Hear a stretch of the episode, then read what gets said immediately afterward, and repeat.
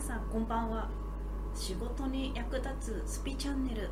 今日もよろしくお願いします。師匠今日の話は何でしょうか？うむ。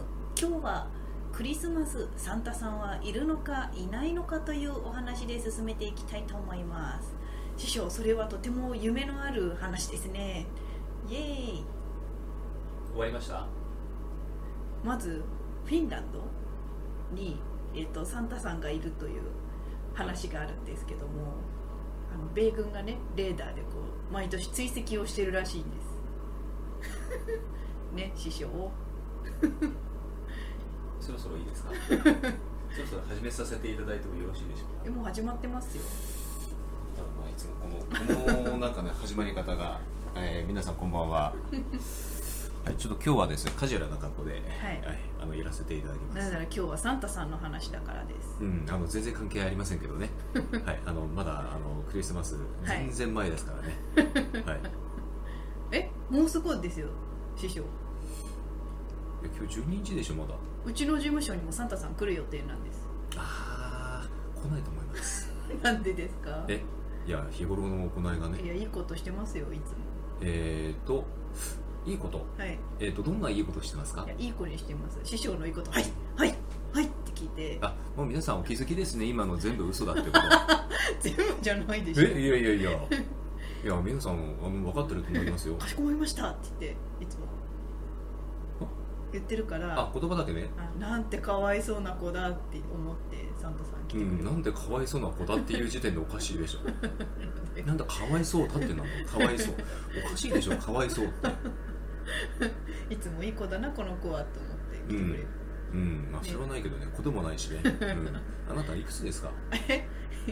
え何ですか？何ですか？何ですか？32歳です。そうですよね、はい。うん。なんか「子」っていう表現、は？い。いや子と思えば永遠に子ですよ。ああうーん。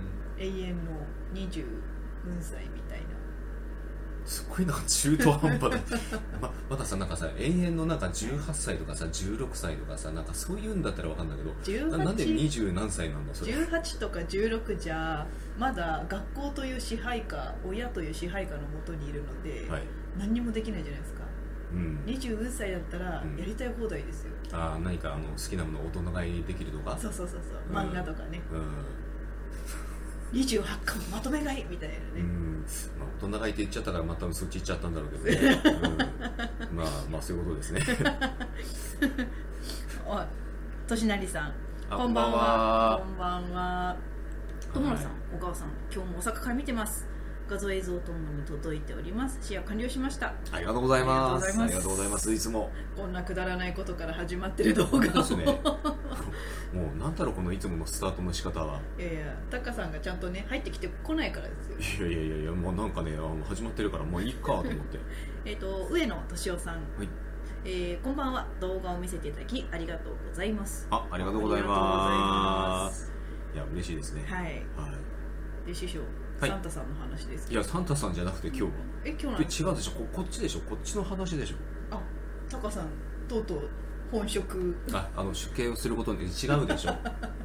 違うでしょここら辺いっぱいお寺あるから。あのいやいやいやいやまあ確かにねあの出家似合うよってうん。なんかよく言われるけどね、うん、切りすぎるとね、出家したんですか？みたいうんなあ本職の方ですか？あそうそうそう。うん言われたことはないけどね。ないですよ。あの誤解ないように。身内ではあるけどね、うーんまあい否めないです。はい。じゃあ何ですか？はい。いやだから今日は祈りです。祈り。はいテーマ祈りです、なるほど、はい。なんでまた突然祈り？祈りってあのもうほら師走入ってるじゃないですか、うんうん。師走ですよ。死は走るんですよ。ほ走ってないけど。うそうだね。いやそうだねじゃなくて。そうだねそうだねじゃなくて、はい、あの死はもともとは、はい。お坊さんが走り回るほど忙しいってことらしいですよ。なんで12月でお坊さんが忙しくなるのかわかんないですよね。なんですかね。なんかいろいろあるんでしょうね、いやまだなんかねあのまあいいかそれは。うんそろそろ忙しくなった方がいいですよ。本職のこっちの方で。いやいやだから本職じゃないからですよ。あのね全然違いますからね。あの私あのお坊さんじゃないですからね、はい。皆さん。あの一応ねもううん髪の毛あるでしょ、うん。まだ。うん、あの方たちもあるんですよ。いや、えー、わ、わ、知ってるって、知ってるって。天然じゃないのは知ってますから。あなたがそれ言ってる時点で天然だから。そうかな。師匠あとこの祈りった後に、はい。あのフェイスブックライブやってる時にその1212のエンジェルナンバーって載せてるんですけど、はい。今日ね、12月12日なんですよ。はい。で、あの、エンジェルナンバーって、うん。あの、よく聞くじゃないですか。あの、うん。ゾロ目が、まあ、例えばね、うん。2桁、3桁、4桁。うんで、そのあの数字に全てなんか意味があるっていうふうによく言われるんですけども、うん今日はあの12月12日なんで、はい。あの1212っていう、まあ、そういう日なんですよ。そういうゾロ目なんですね、ほうでそのあのエンジェルナンバーでいくところの1212の意味というのが、うん。突き詰めてこれあの文章をちょっと読んでいただくと分かるんですけども、うん。あの結局言われてることはねうん。祈りなんですよ、うん。うん、そう。でこの祈りというのが、あのどういう感じなのか、まあ、例えばねあとはあのちょっとねこじつけでもなんでもないんですけどもやっぱこの時期、うん。あの年末年始になると、うん。あのまあ、神社に行く機会とか、うん。まあ、なんかあの、まあ、それこそねクリスマスだったら、うんまあ、例えば教会あのクリスチャンの方だったら教会に行って、うんまあ、祈られるとか、まあ、そういうあの時期に入ってくると思います。であのといういわゆるね本当に祈りというのが、うん結構あのこれ日本だけではなくて全世界でやっぱり、うん祈りというのがねうん。行われる、そんなあの月でもあるうんうんもともとん。あのクリスマス、んあの本家の方も、あの本来はうん。豪勢に過ごす日ではなくて、うん、ではないですね。あの貧しい人たちうん。の気持ちが分かるようにって言って、極力質素に本当は過ごす家族で過ごすみたいな、うんうんうん。そういう日なんですよね。ですね。だからそれもまた祈りの形なのかなまあ、と、家族で過ごすもそうでしょうし、うん。まああの何ですかね。んなんだなんだ？うんとしなりさんお願いがあるのですが、はい。終わりの方に QR コードを出してくださるのですがスマホでスクショして読み取ろうとしたら読み取れないのでもう少し画面に大きく QR コードを出してくださると嬉しいです。あああわかりました。わかりました。はい。えーとなるほど。じゃあ師匠よろしくお願いいたします。はい。はい。かしこまりました。了解です。はい。そうですね。あのー、なんだっけ？ん？なんだっけ？うん。あそうそうそう。祈りねそう祈り。本当ねうん。あのーで特別に何す何かその12月だからなんか祈らないといけないというか、なんかそういう、ね、時期だからっていうのはもちろんあるかもしれないんですけども、うん。うんあのーじゃあ何に対して祈るのか。はい。例えば神社に行きました。うん。神社に行ってまああの参拝しますよね、はい。で何を祈ってますか？いつもですか、うん。何祈ってったあなんか、うん。去年もありがとうございました。おー。今年もよろしくお願いします。あそれはあのあれですね初詣？そうそうそう。うんうん。なるほどですね。あごめんもう一回言ってなんだっけ？大丈夫です大丈夫です。いいんですよいいんですよ。いいの？うん、いいんですよ、うん、あのそうそんな感じがまあやっぱりね一番いいんですよ。あの、うん。えっとね神社でのお参りってあの祈るとかお願いをするというよりも、うん。あの神社はね宣言をするうん。というのが、まあ、主体ですね、うん。うん。えーとまあ、例えば去年、まあ、当然あの去年ありがとうございました。っていうのはもちろんお礼を言うのはもちろんですけども、あとはあのやはり今年うん。なんか目標を掲げるじゃないですか、うんでそうしたら今年こそは私はこうなりますとか、うんうんうん。うん。これはやりますと。か、うん。うん。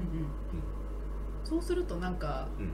あやるんだね。じゃああの、うん頑張ってねみたいなそうそうそうそうそう。そうなるけれども、うん。人間の気持ちとしては、なんかその後に、うん。なんか助力じゃないですけどしてほしいっていう欲があるじゃないですか、うんなんかそれだけで本当にいいのかなっていう不安がうん。多分あると思うんですよ、まあありますよね、う、うん。でもこうやりますんでっていうだけで終わりにするってこ基本的にはやっぱりそうですね、うん。あの宣言をするという。うん。でまあ、ちょっとね今日の祈りなんで、まあ、あの神社のねあのお参りの仕方とかそちらの話ではないんで、はい。まあ、ちょっとあの、まあ、そのぐらいにしておきますけど。はい。でその祈りというのが、うん。あのなんか特別なものっていうふうに、うん特に日本人の場合って、うん結構あのなんか祈りっていうと特別に何かこうねやらないといけないようなっうん。ていう感じって多いじゃないですか、あのではないうんんです祈りっていうのはそもそも、うん。例えば、あのーそうですね、ご家族の方いらっしゃる方、まあ、例えばですね、えー、と特にあのお子さんがいらっしゃるあのご家庭ですと、うんまあでお子さんが例えばちょっとね熱を出したとか、うんえー、と何かねちょっとね体調を崩したとかっていう時に、まあ、必ず無意識のうちに何か祈ってたりするはずなんですよ、うんうん。うん。あこの子が早く熱がねあの、うん良くなりますようにとかうん。体調良くなりますようにとか。う、ん。うん、で必ずやってるはずなんです。うん。で本当ねそういうものなんですよね、うん。で特にその祈りっていうのはあの自分自身というよりも、うん。あのまあその身のま、ね、周りのもうなんていうんですかね身近な、うん。そういう方に対して何かこう祈りをねうん。届けるという、あのこの間テレビを見ていたら、うん。あの精神科医うんうんうん。西脇先生あは、あ YouTube ですね、うん。はい、そう YouTube 見てて、あの祈りっていうのが、うん。あの治療の効率？ん？効果、うん。治癒率？なんて言ったらいいうん。のをあの高めるという、うん。あのデータがあの統計が取れていますっていう話をしていて、あーってなんかすごく思って、うん。あのまあ、祈りとは違うんですけど、ん。あの霊気うん。もまたあのいろんな霊気ができる方が、そのちょっと具合が悪いんですっていう人に同時にかけたりすると、なんかすごく今軽くなったんですっていう話をいただいたりとか、うんうんうんうん。あとはあの霊気ではないんですが、はい。あのお坊さんかな？なんかあのそういう方々が、うんあのお風呂に同時にですけど、うん。あの示し合わせて、うん。この方が病気だからっていうんで、うん。お風呂に冷水を溜めて、それをこうかぶりながらお経を唱えるってその人のために。って言ってなんか良くなったっていう話を聞いたことがあってなるほど。その冷静はちょっと難しいけども、うん。霊気を習ってるんで、うん。そういうのをやったりとかして、なんか確かにそういうのうん。あるなってすごく思ったんですよね。そう。なんかね本当にあのーこれね、えっと、例えばあの心理学の世界でも、あのまあ、私もあの実はあの心理学のまあちょっとね資格も一つ持っていることもあってずっと学んできてもいるんです、うん。であのでね心理学って、えっと万能の層に見えるじゃないですか。万能そうですよね。万能。層ですよね。でなんかあの心理学だけあればなんかコミュニケーションうまくいったりとか、うん。物事がなんか円滑に進むんじゃないかってやってって、うん。でもな結局これって解決できないよなってものは必ずねぶち当たる壁ってあるんですよ、うん。うん、あの例えば自分ではどうにもならない相手のこととか、うん。うん、相手のことをどうにかっていうのってうん。当然できないじゃないですか、うんあのやっぱりね、えー、と過去と他人は変えられないってよく言ううん。こともあるじゃないですか、うん。あれはねやっぱりその通りだと思います、うん。うん。でもその例えば心理学だったら、うんあのそのイエスというようにうん。持っていくとか、うん。言葉で。うん、音とそれも洗脳です なんか師匠といるとあ私やられてるとか思う時ありますよね。なんかあったっけ？わかんないけどこれはもしやみたいな。なそんかちょっとした行動で、はい。なんかいろいろ読まれてるんじゃないかみたいないろんなうん。ズルをしてるんじゃないか。いやずるって言わない。からそれずるって言わないからそれ。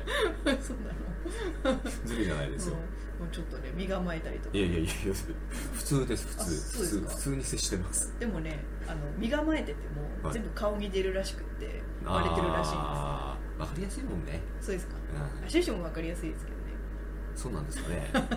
そうなんですかね。今嫌な顔してるでしょ。いやいやいやいや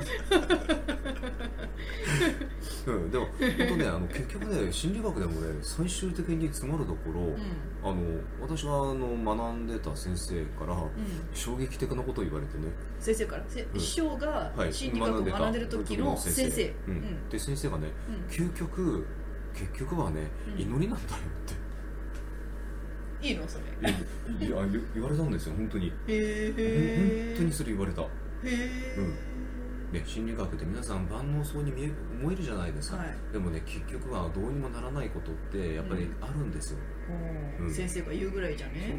で最終的にあの何が、うん。えー、と結局はうん。必要、まあ、大切かっていうと、うん。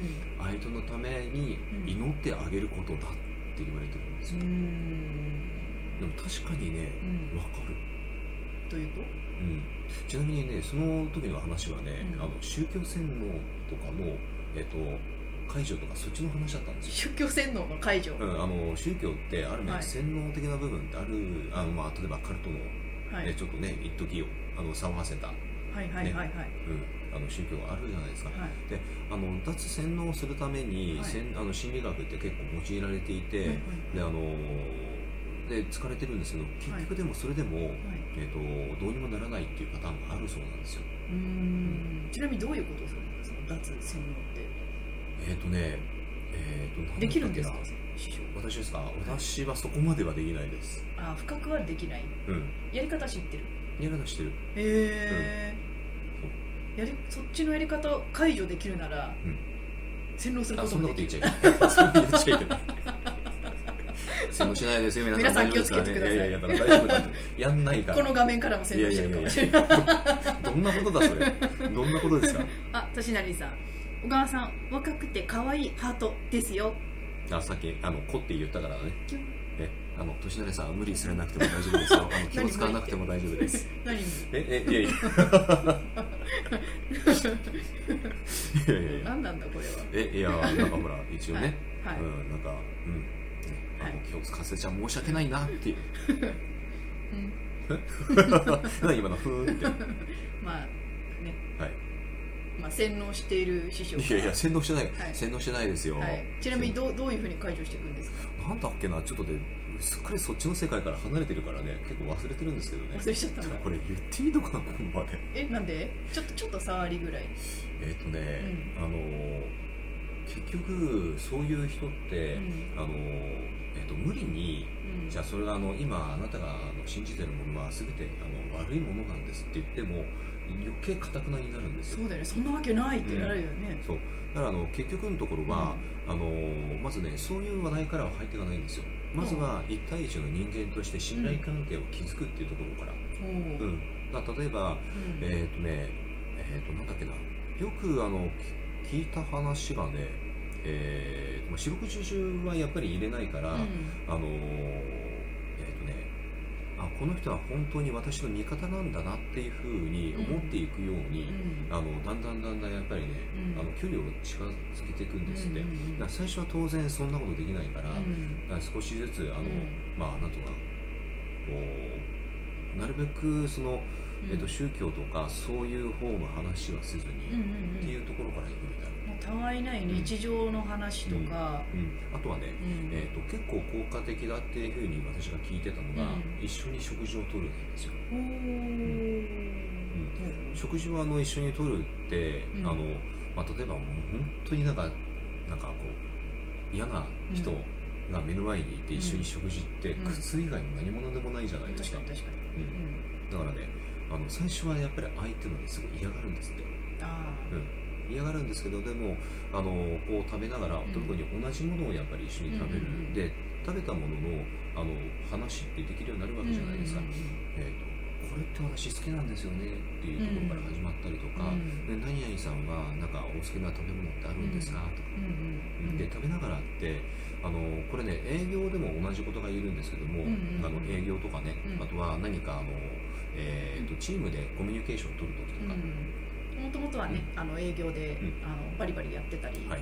あとはその上に立ってうん。人に指示を出したりとかっていうリーダー的なこともしてました、うん。ですね。うん。だからねそういう場合ってね食事をしながら、あのそのコミュニケーションを取るとあの取ってない例えば本当にあの会議とか、会議でこうなんか打ち合わせっていうかやってもいい結果ってあんま出ないんですよね、うん。でただねやっぱり食事しながらだと、ん。あのお互いにやっぱり緊張感が、まあ、取れてるってこともあるし、うん。なんかあのなんかねそこで連連帯感っていうかね、うん。なんか一体感が出てくるんですよね、おー。でよくあの同じ釜の飯をなんか、ね食った中とかって言うじゃないですか、あれってやっぱねそうだと思う、うんうん。うん。ちょっと後から入ってきた方にあのい。今何を話してるかというのを説明しますと、ん。今はあの宗教とかそういう洗脳のあ脱の脱洗脳ですね。脱洗脳の話をあしています。の私はあの一応誤解ないよ私はそちらの専門家ではないです。はい。はい、あの、えっ、と、や、やってくれって言われてもできないではい。す。、ここの後の話につなげるために今どういうことをしたのかっていうのは軽く聞いてます。そうですね。うんでもね、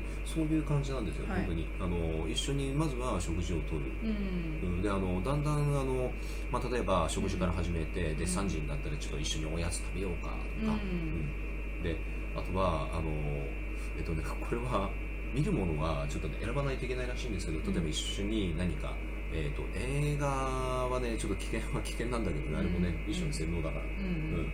まあなんかそういうことをやってるんですってで本当言っちゃうと一番いいのはね、うん。あのえっ、とこれね難しい部分があるんですけども、うん。あのえっとね、人間ってやっぱり危険な状況に陥れば陥るほど、うん。あの生存本能っていうのが出てくるらしいんですよ、うん。だからそこまで、うん。えー、と一人ではなくて一緒に、うん。あの吊り橋効果ってあるじゃないですか、あんなような形のものも脱線能になるそうなんです。よ、だちょっとなんか怖い思いじゃないけども、うん。えー、とちょっと,、えー、とショック療法的な感じなんですけどね、うんあのそういったものを、えー、と具体的に言っちゃうとちょっとあれなんで、うん。あのを一緒に体感しながら、うんうん。より密接になる、うんうん本人たちは危ないとあ本人というかうん。洗脳されてる人は危ないと思ってるけどちゃんとサポートされてて安全な状態でそういう状況を作るっていうことですよね。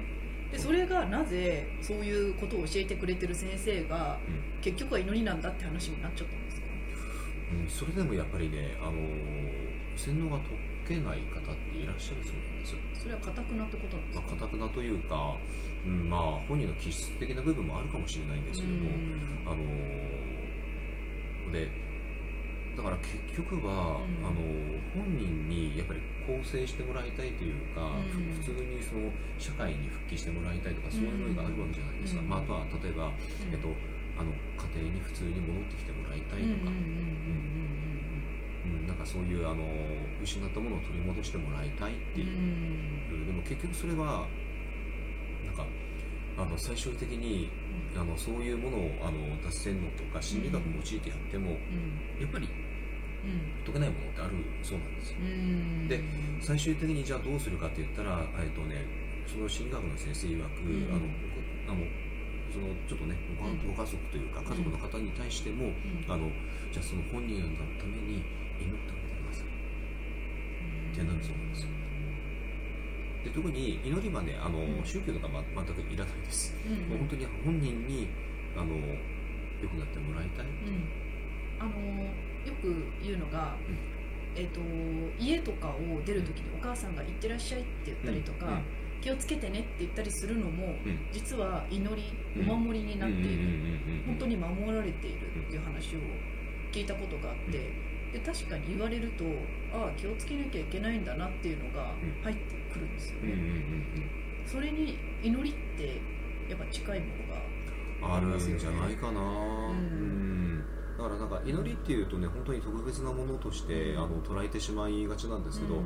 実にね特別なものでも何でもなくてね、うんうんうんなんか普通になんかちょっとねあのまあ、例えば電車でねうん。通勤されてる方なんかよく見かける光景だと思うんですけども、あの電車内で倒れちゃう人っているじゃないですか、電車内で？うん。朝,、朝。とか、ううんんうんいいらっしゃいますね、うん。でそういう方見て大丈夫かなっていうふうにやっぱり思ったりするじゃないですか、でまあ、例えばその場では、うん。あのなかなか時間が、ね、取れなくてうん。介抱してあげたりとかってできなかったとしても、うん。やっぱりその方気になっていやあの方が無事でありますようにって、うんなんかどっかで心の中で祈ってたりするはずなんですそうよ。ですよね、うん。なんか一人が介抱してたら、うん。みんなで寄ってたかっていくわけにもいかないから、やっぱりそういう気持ちになりますよね。そうそうそうそうもう家でゆっくり休んでいいよって思いますよね。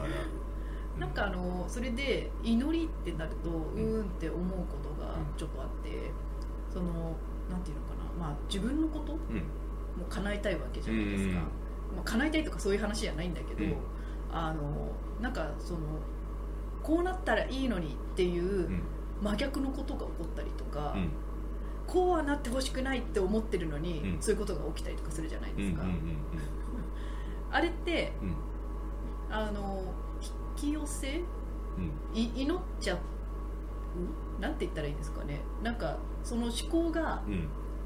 そういうふうになるんだったら。どこかにねそのうん向いてる方向が、うん多分逆に向いちゃってるんでしょうね。逆というかというと？あのこれね、まあ、ちょっと祈りとはあの違う話になっちゃうかもしれないですけども、うん。あの例えばこうなってほしくはないなってほしくないって言ってるものほど、うん。叶いやすくなってる人って世の中いたりするじゃないですか。そうこっそりね部下たちでお菓子を食べているのに、うん。今上司に来てほしくないって思ったら、うん。ちょうどよく来て「お前何やってんだ」みたいなうん。感じになったりそういう経験があったんですか？いやいやないんですけど。えなんかもしかしたら私がなんか出てる時に隠れてこっそり一人でなんか食べてる。いや食べてないんですよ。実は。実は食べてないんですよ。そうですか。はい。うん。あスルメスティックは食べてるああうん。よくだなそれあコストコにスルメスティックってこんなでっかいのがあって。あそうですか。はい。い。っぱい入ってるんです。よあよかったですね。うん。うん。これはいいですよ。うん。アミノ酸などっていうのが気になるんですね。何の暴露だ。あそれで？え？あそれで。うあだからあれってね、んはい。あの例えばそういう気持ちでいるのって、うん。例えば10人ぐらいで例えばそのなんかみんなでじゃあおし食べようかこの今上司がいないうちにみたいなやってるじゃないですか、うでもその10人全員がどっかでんうん。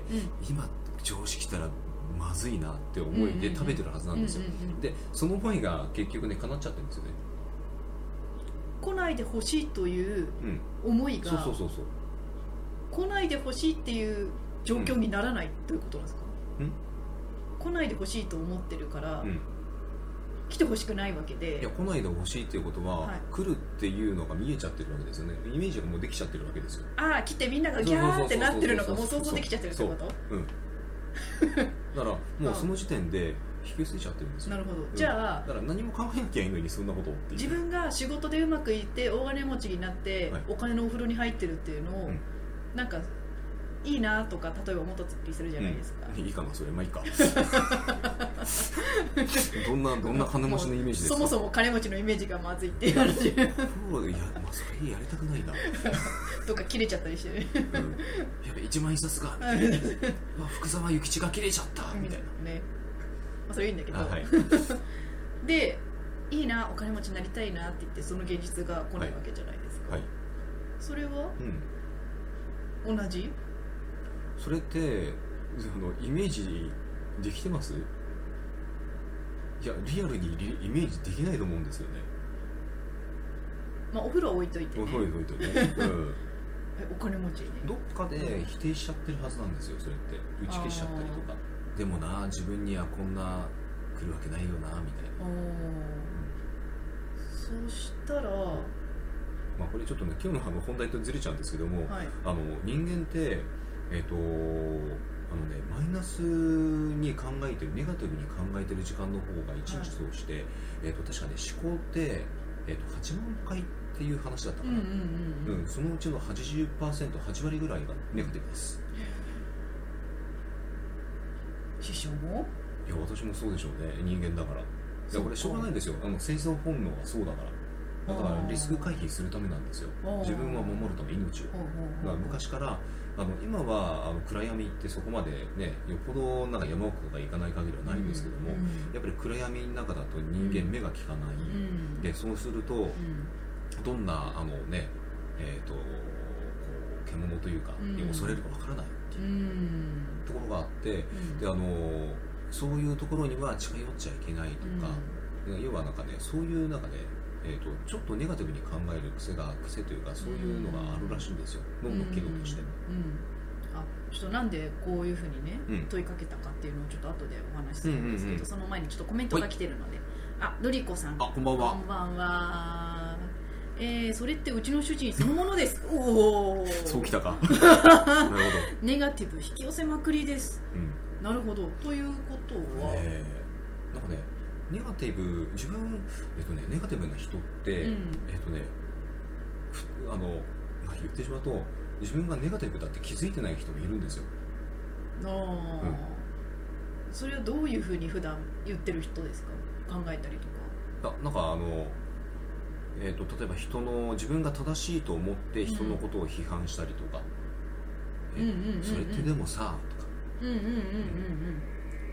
口ではポジティブなことを言っているようでそうではない。人そうだろう？俺が言ってることってすげえだろうみたいな。うんうんうんうん。いますね。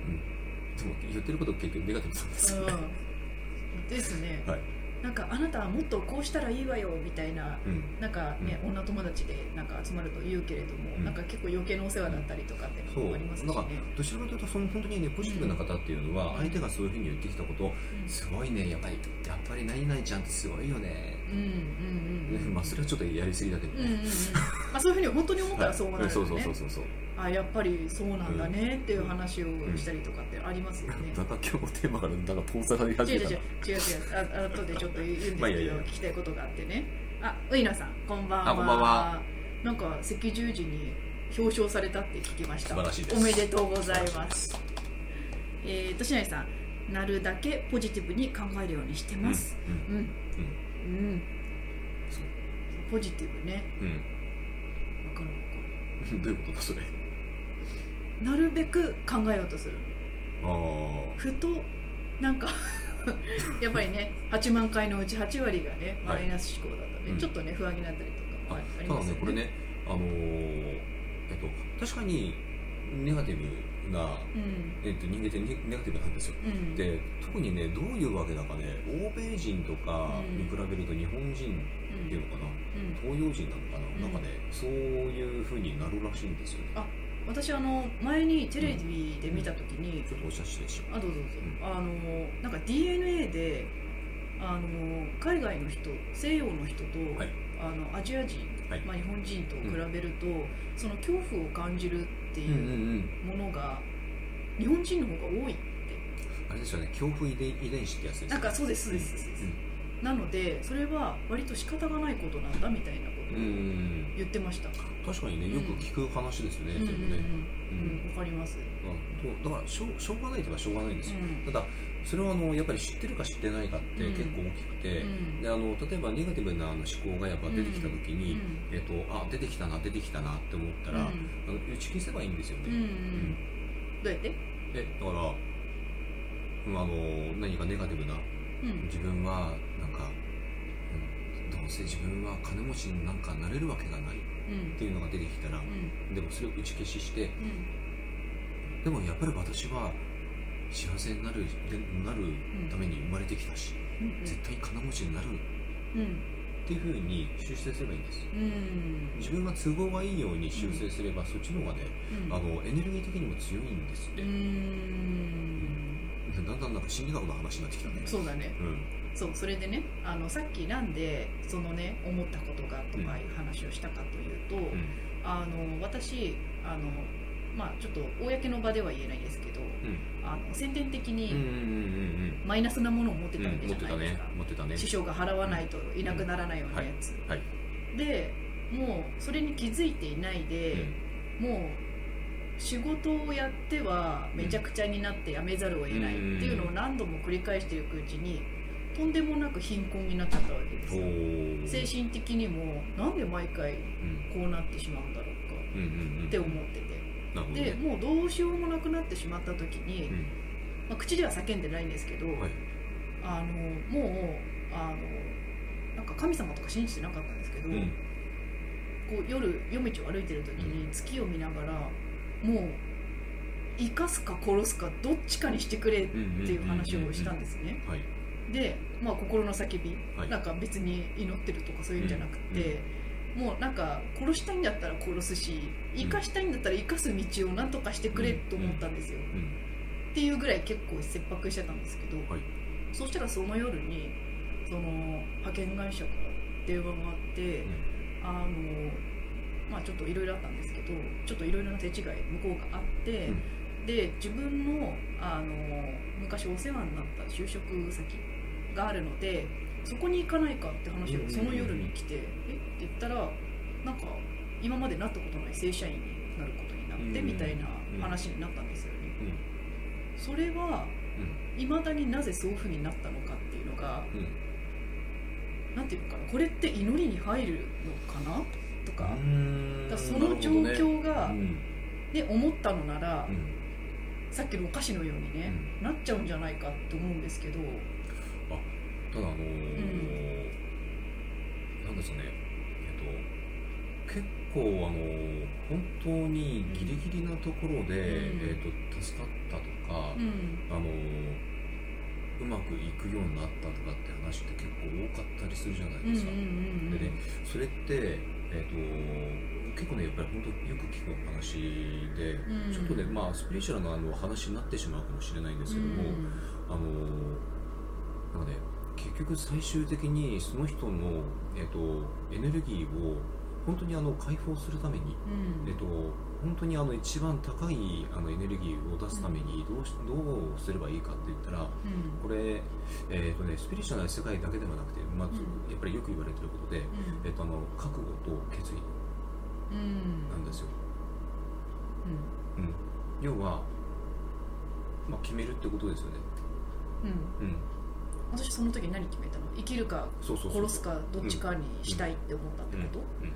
ああ確かにそれは本当にもう死ぬなら死ぬで結構ねそういう気持ちで、あのー例えば会社のねうん。経営者の方で、うん。えー、と本当にもうギリギリなところまで来て、うん。で本当にもうそういうふうに思って、あのーうん。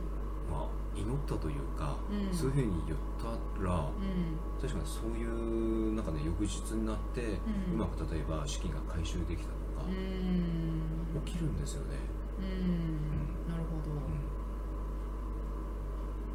じゃあ決意と覚悟がうん。そうさせた、なんかねやっぱりね本気で生きるというふうに決心しないと、うん。なんかねそれはどうもね、うん。えー、とそういうふうに上の世界ではなってるみたい。覚悟と本気がないと進んでいかないってことですか、うん、うんうん。うん、よく言うじゃないですか、うん。うん、それは本当に本気なのか、誰が言うの？うん、いやあのよくそういう場面ってあるじゃないですか。会社でも上司と部下だったら、あお前本気でやってるのかみたいな感じですか？本人的にはね本気でやってるつもりなんですよね。うん、でも結構ねそれがねつもりだったりするパターンが多くて。ああ。出し惜しみみたいな感じですか？うん、うん、出し惜しみというかね、うん。どっかでなんかね、うん。いやこのぐらいでいいだろうっていう気持ちがあるはずなんですよそういう時あって。ー自分で限界を決めてるとかもそうなります？うんそうなりますねそれも。あうん。あなるほどね。うん。あちょっはいとコメントですね、えウイノさん。ネガティブは当然捨てます。そしてポジティブも捨てる状態な今です。なるほど。うんうんうん。ちょっとわかります。つまり、いやだから結局、うん。あのネガティブなものポジティブなものって、うん。えっといい悪いじゃないですか、確かに確かに、うん。えっとねあのいい悪いで判断しているとそれって、えっと、正しい判断じゃない可能性があるんですよ。うん、というと、自分のあの、観点で見てるじゃないですか、うん。特に、えっと、人間って感情の生き物なんで、うん感情で結構判断しがちなんですよ、うーん。うん。感情でいい悪い。うん。でそれが本当にじゃあ正しい選択なのか、うん。どうなのかっていうのはどうなんでしょうね、うん。うん本当に正しいかどうかは感情で選択してたらうん。正しいとは限らない。あの私よく揉めてたのが、はい。あの職場でね。うん。あの、まあ、女性のおつぼねさんとかね、うんうんうんなぜか気分屋な人がすごく多くて、うん。なんかさっきまで良かったのに次悪くなって、うん。昨日いいって言ってたのに今日はダメって言われてあなんか私は目が点になってしまって、え結局どうなんですか？とか言っちゃうと火に油で、なんか分かんなかったんですよねで私なんかどこで聞いたか忘れちゃったんですけど、うん。心っていうのはコロコロ変わるから心って言うんだよって言われたことがあって、うんうんうん確かになってすごい思って、うん。で私あのあんまり感情がコロコロする方じゃないので、うん、確かに気迫あんまりねききこう、うん。あんまりないですよね。そうなんですよ。上げ下げは。そうなんですよ。だからなんか余計その上がったり下がったりの気持ちがちょっと分かってあげられなかったのかなっていうのもあったんですけど、まあ、これはこれでね勘違いされたりとかねみんながわーって楽しんでる時に一人だけなんかこう、うんなるほどね。楽しいねみたいなうん。感じになっちゃったりとかね、うん。っていうのもあってなんかそういうのもあるのかな、うん、なんかねあのそう。だからその、ん。えっとネガティブなあのこうなんかね、うん。ものとポジティブなものって、うん。それをあの選んでるのって、うん。誰かって言ったら自分自身なんですよね、うん。うんだから人から見たらそれってえそれはポジティブじゃなくてネガティブじゃないの、って思われるものもあったりするでしょうし、うん。その逆もしかりなんですよね。うん。でそれはあのその人のやっぱり見方次第でうん。どうにでもなる、うん。だから何かえっとそうですね。判断をしたりするときうん。に、えっと、感情が入ってると正しいあの判断ができないってよく言われるんですよ、うんうん。いわゆるいい悪いで判断してしまうと、うん。うん。確かうん、だからそれと同じように例えばあの人生をこう進ん。でいく中で、よく流れに乗るって言うじゃないですか、でもその流れって自分にとって自分の感情としては、えこれってなん。か嫌だなって思うのも、ものも中にはあったりするじゃないですか、うん。で結局それに乗れなくて、で余計に悪くなったりとか、で逆になんかでも流れ来てるしな自分ではなんかあんまりなんかいい感じしないけど行ってみるかって言ったらううんまくいっちゃったとかね、うんうんうんでそれっていい悪いで判断しないんですよ、うん。要はあのポジティブネガティブで判断してないっていう、うん。であの本当ね上野さんすごくでこれねいいお話で、うん。えっと、本当にそういう状態なんですよね、えっとちょっと祈りの話にはい。戻る、戻るというか、そもそも、ん。その師匠がなんで今回ね、うん。祈りっていうふうにしたのかっていうところで、うん。であと師匠がその祈りについてうん。どういうふうに見えない世界でうん。なってるっていうふうに見えてるのか。うん。そもそもその祈りってどういう時に使っていけばいいのかなって思うんですけどなん。か人からしたら作法はあるのかとかなんかそういうふうに思ったりしますし、えー何を祈ったらいいのってなるほどね。うん。うん。効果とかね、はいはいはいはい、うん。そうね。祈りっていうと、ん。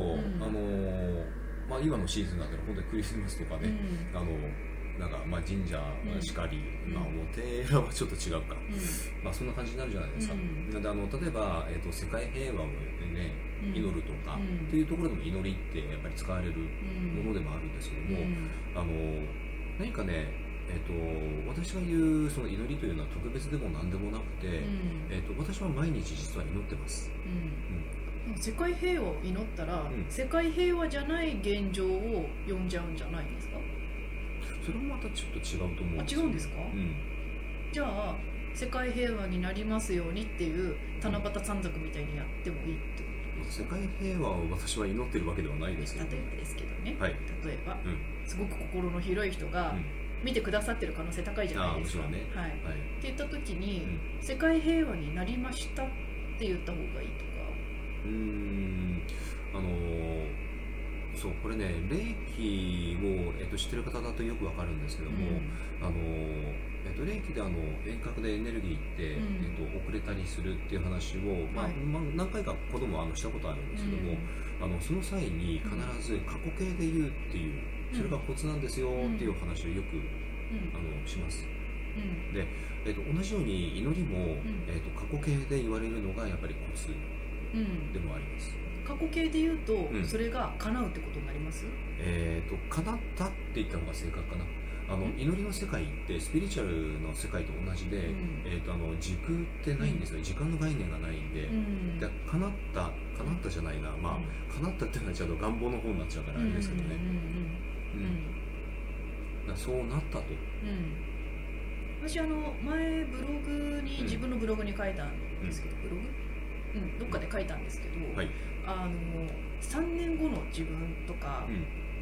想像して、うん。その通りになったりとかするじゃないですか、うん。まあ、そのうん。そこに向かっていくって感じですけど、うん。でそう思うと私それは結局未来予知なんじゃないかって思う時があって。うん。で1秒後は過去で。うん1秒前は未来なわけじゃないですか、うん。であお茶が欲しいと思ってお茶をやって入れて今飲んでる自分っていうのはうん。未来予知であって、ちょっと先の自分をもう知っているじゃないですけど、で時空ってそんな感じだよねって思う時があるんですよね、うん。その通りですね、なんかちょっと難しい話になってますけど、うん要はそういう感じでうん。今もうなったと思ったら、なんかあのシークレットっていうのがうんうんうんうん。流行りましたけど、うん。ですね、あれは同じこと言ってますよね。うん、同じこと言ってる。で、えっと師匠はあのそういうふうに見えてるってこと見えてるというか見えない部分ももちろんあります私でも、うんうん。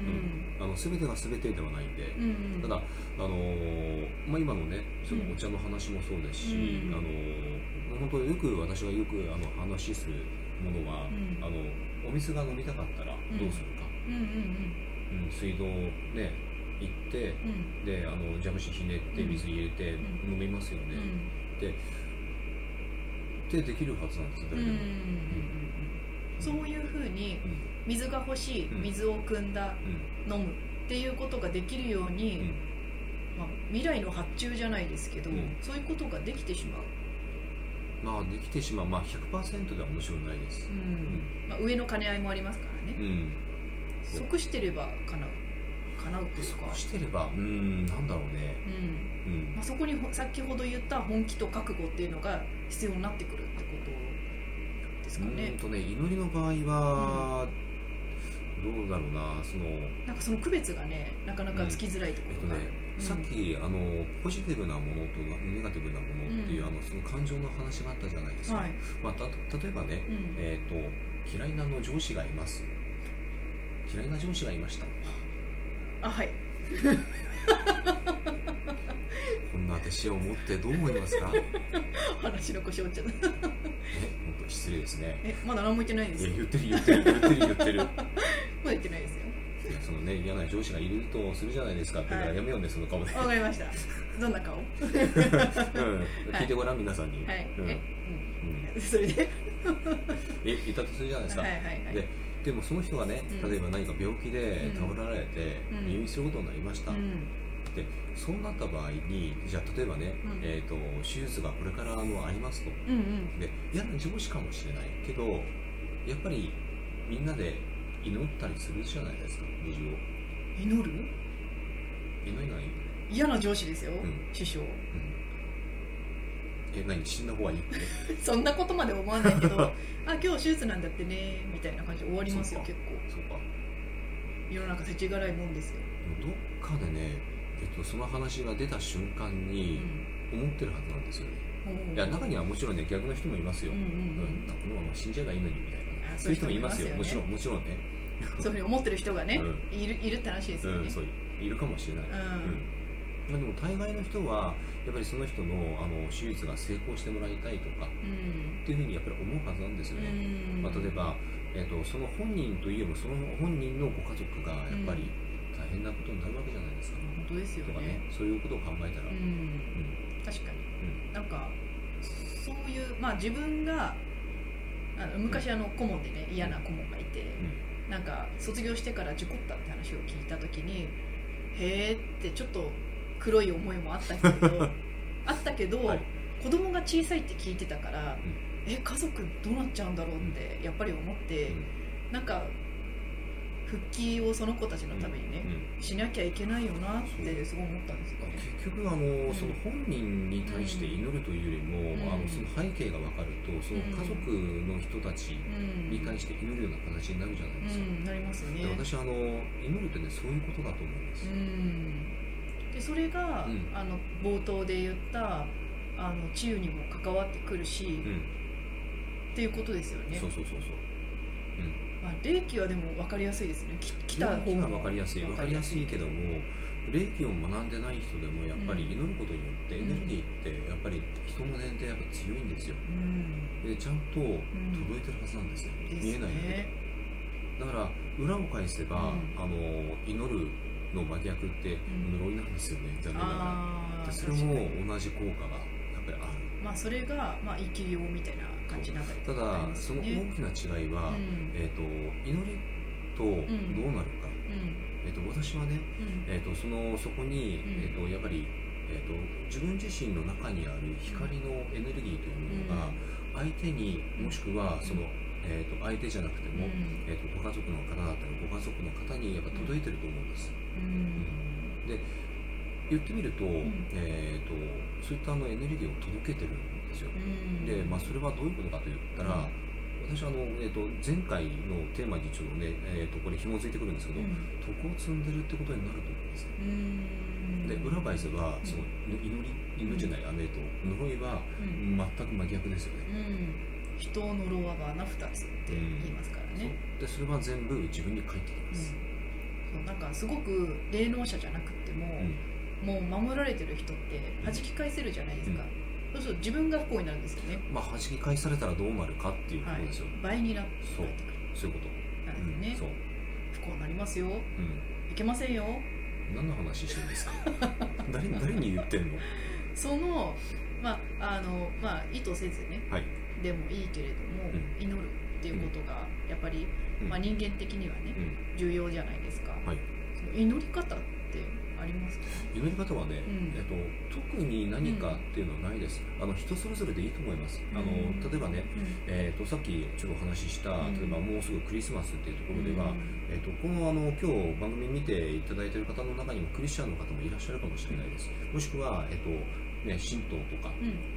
えっと、日本の神様を信じられている方うん。祈られている方もいらっしゃるかと思います、あとは例えばあのお寺あの仏教とかね、うんそちらの方を信じてる方とか、うんうん。まあ、本当はあの様々だと思うんですよ、も結局あの祈るっていうことには変わりないんですよね、うん。うん。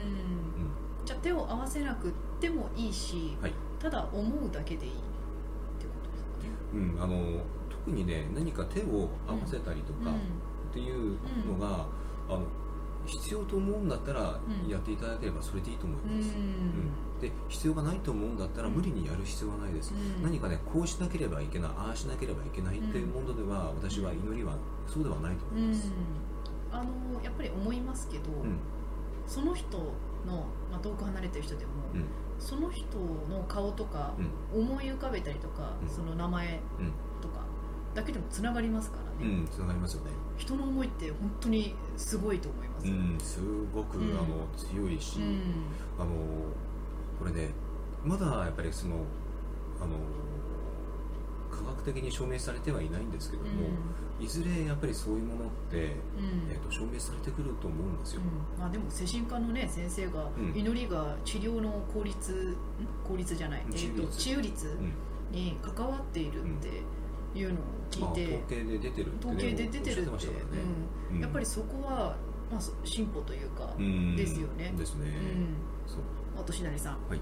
えー子会社にいろいろな人をいじめたおばさんの社員がいて定年退職なさってから脳梗塞になって大変になったと聞いた時にこんなこと言うと不謹慎かもしれませんがたくさん社員をいじめたので罰が当たったのかなって思ってしまいました。うん。うーん。なるほど。これね、うん。難しいとこなんだけどね。うん。まあ、そういうこともありますしやはりそういうものを軽視している人人の痛みを軽視している人は自分がそういうふうになっちゃったりとかねっていうこともあるので一概に帰ってきてるとは言いづらいとこうんろもありますよね。ただねこれはね学びだと思います、うん。明らかに、うん。うんやっぱり自分自身がいざそういう、ね、状態になった時にうん。初めて、うん。やっぱりあの振り返るわけですよね、うん。自分の人生を、うん。だからある面あの、まあね、これは、まあ、おうん亡くなりになったわけではないと思うんで、うん。あのいざ自分がそうなった時に、えー、とどれだけの人に自分は助けられていたのかっていうのが、うん。やっぱり振り返りとしてうん。あると思うんです、ううん。ん。ですね。うん。ほとんどあの病気とかね、えーとうん何か事故って、うん。やっぱりなんかねあの強制終了ってよく言われる通り、まあ、うん。そういったものとか、あとはね、えー何かその学ばなければいけない時にやっぱり往々にして結構起こりやすいかな、うんうん。私自身もやっぱそうでしたし、うんうんうんまああの私はうん。まあ、自分も悪かったところもあると思うんですけど分かり合えなかったところもあって、うん。あのされた側の方ですけど、うん。まあ、その人にはその人のやっぱり家庭環境がうまくいってない、まあ、自分でまいた種かもしれないんですけど、とかなんか人よりなんかちょっといろいろやってたりとかねやってくれたりとかもねうんしてたりとか、うんうんまあそういうことを言う役回りを追ってくれてるんだろうなって、うん、だって嫌われるって本当はされたくないわけじゃないですか、まあそうですね、人間みんなから愛されたい、うん。けどそういう役回りをしてるっていうことは、そういう、まあ、役者って言ったら変ですけど、うんうん今回はそういうだものが必要だったんじゃないかなって、反役としてね自分の役割としてね、うん。だから病気を機にそれがあの分かっちゃって、あの本来の使命である、うん。一度そういう風になってから改心するっていうあの前世からの約束だったりするかもしれないですしね、うん。そうかもしれないですよね、確かにね、おうちは母親ががんと脳梗塞になって亡くなったので大変でした。あそれは大変ですね。同時に？そうか。それは辛い。両方は大変ですね。本人も大変だし、うん、家族もどうしたらいいのかって感じですよね、う。ん、いやうん。いや本当ね、うん、両方はどっちか片方でも大変なのにね、うん。タカさんも脳梗塞ねなったことありましたよね。うん。まあ、私はまあ全然ね、うん。なんともあの、もう後遺症もなく、うん。うん。ちょっと性格が悪くなったぐらいで。ああそうですね。どうなんだろうこのここのこういう弟子って皆さんはどう思う？いやいやいや。ね。はい。いやねと言われてもね あなたがねっていうかそっか、うんいや大変ですよやっぱり本当、まあ、病気は密接に関わってる場合もありますけどやっぱり亡くなり方もね自分で決めたりとかっていうのもあるし一概に言えない部分がありますよね、うーん。亡くなり方はでもなうーん選べないからなある面。うん。あがんが先にかかってうわー治癒そうだったんだ。あそれは大変あだー後で脳梗塞になっちゃったんだ。そうかそうかそれは大変だ。そっか。うん。うーんいや大変でしたね。うん。ん。年内さんも大変だったと思う。いや本当家族が一番大変。うん、うん。なるほどね。うん。そうかそうか、うん。いやであのその祈りってね、うん。えー、と私が思うのは、うん。私も毎日あの祈ってるって話をしたじゃないですか、うんうんうんであのえっ、とね毎日ってやっぱりね大切だと思うんですよ、うん、あのこれね何かというと、うん。あの祈るって、えっと人のために祈ってうん。いるんですけども、うん。でも結局は自分の、えっとこうね、えーと振り返りというか、うん。自分自身を知るっていう意味もあるんですよね、というと？例えば誰に、うん。えー、と対して祈ってるか、うん。でその自分が本当に大切に思ってる人が誰なのかとか、あとは何を自分は、えー、と大切にしているのかっていう、あのそういう時間でもあると思ってます、うん。あの祈りって本当に昔からやってきてたじゃないですか、誰に教えられたわけでもなく。うん、うんですね、もしかしたら教わってたかもしれないですけど、あれってでもうん。その自分の中には神様がいるって言うじゃないですか、はいで上にもいらっしゃるじゃうんないですか、なんかあの、まあ、更新じゃないですけど、うん。そういうふうにやったりとかもあったりとかして、うん。なんか無になったりとか、うん。そうですね。なんかね、うん。祈ることによって、うん。あのまあ今言われた通りつながってると思うんですよその時。ああうん、そうだね。うん。ふっとひらめいたりとかうん。そうそうありますしそうそう。そうそうそれはねあの、うん。あると思いますうーん重要ですよね祈り。あの本当ね、じうん。あの祈りはあのまあ全然ね難しく考える必要もないですし、うん。あのなんかね自分なりになんかあの祈るっていう、うん。なんかその時間を作っていただいたりとか、何しろねあの毎日継続するというのは、あのこれね自分にとってもねすごく大切だと思うんですようん。うね、ん。なんかね自分と対話するという、うん。そんな感じだと思うんですよ、うん。なるほど、うん。なるほどね。ちょっと深い話でしたね今日ん？どういうことえちょっときゅなんかあのなんだろう表だってはい。富がとかあー。開運するとかじゃなくそっちじゃないてですね、すごく深い根底の話、うん。基礎とも言っていいかなっていう。うん、そう。祈りはね、でも本当やっぱそうだと思いますよ、うん。うん。うん。うん。なんかねあの全然特別なものでも何でもないし、であの人のために何かを祈ったりとかっていうのは、まあ、全然ね,、うん。うん、ね例えばあの先日っていうか、うん。ずーっと今年って台風がすごかったじゃないですか、でやっぱり台風で、えーとね、例えば川が溢れるとか,、なんかそういうあの水害がすごく発生して、でまあ、自分には関係ないけども、うん。そうならないようにっていうんで結構祈ってられてた方って多くいらっしゃったと思うんですよ、であのああいったあの気持ちがやっぱりすごく大切だなと、ですね。うん。であの本当祈ることによって、うん。あの私はまあここで言うとねちょっと奇跡っていうとねあの語弊あるかもしれないですけど、でもやっぱり起こすためにもやっぱり祈るっていうことは大切なのかなと思うんですよね。人の力はすごいですからね。ですね。うん。うんと言ってる間に。あらま。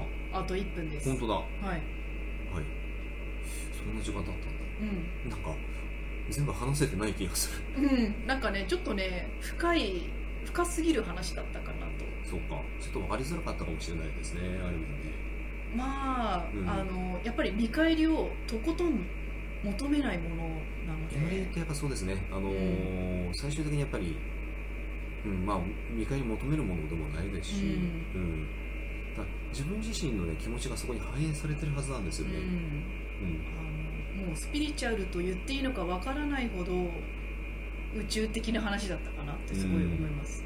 そうですね。うん本当あの繰り返しになりますけどやっぱり心理学の先生がねうん。最終的には祈りなんだよっていうふうに言われてたのが私はすっごくねやっぱり今でも残っていて、ううん。んああでも確かにそうだよなっていう、うん。うん。うんそこまでよくわかります、うん。うん。うん、って言ったら間に6時になっちゃいました。はい。はい。じゃあちょっとここからですねえー、と私どもの方からのご案内がいくつかあります。はい。なんかあんまりえー。お笑い系があんまりなかったですね。ああ今日はなんかねあのーなんかいつもより真面目に来ちゃいましたね。えじゃあいつも不真面目なのか？ってい えっと、はいこれは普通にこれでいいんですよね。はい。はいええーとですね、まずあの、えーと、天夜とこの世の不思議なお話し会というのを毎月1回、えーとやっております。で、あの、テーマを変えてですね、えーと、毎回あの、実際にですね、えーと、まあ、会場を、ちょっと貸し切って、えーと、あの、まあ、私たちなりのですね、えーと、見えない世界の話をさせていただいてるんですが、えーと、12月、今月はですね、えーと、12月21日の土曜日、えー午後2時から4時、で場所はですね、えーとあの大船駅あの JR 大船駅から、まあ、徒歩5分ぐらいのところにある、えーカフェセミナーハイウェーブさん、はい。えー、と素敵なカフェなんですけども、えー、とこちらであの開催する、えー予定となっておりますで、えー、と参加費はですね、えー、と4000円ということで、えーうん。まあ、このようになっております。であのこの QR コードを読み取っていただきますと、あのーこちらのですね募集ページに、えーと飛びますのでぜひですねちょっとチェックをしてみていただければなというふうに思います、はい。で、えー、とお申し込み期間がですね、えー、と来週の金曜日12月の20日、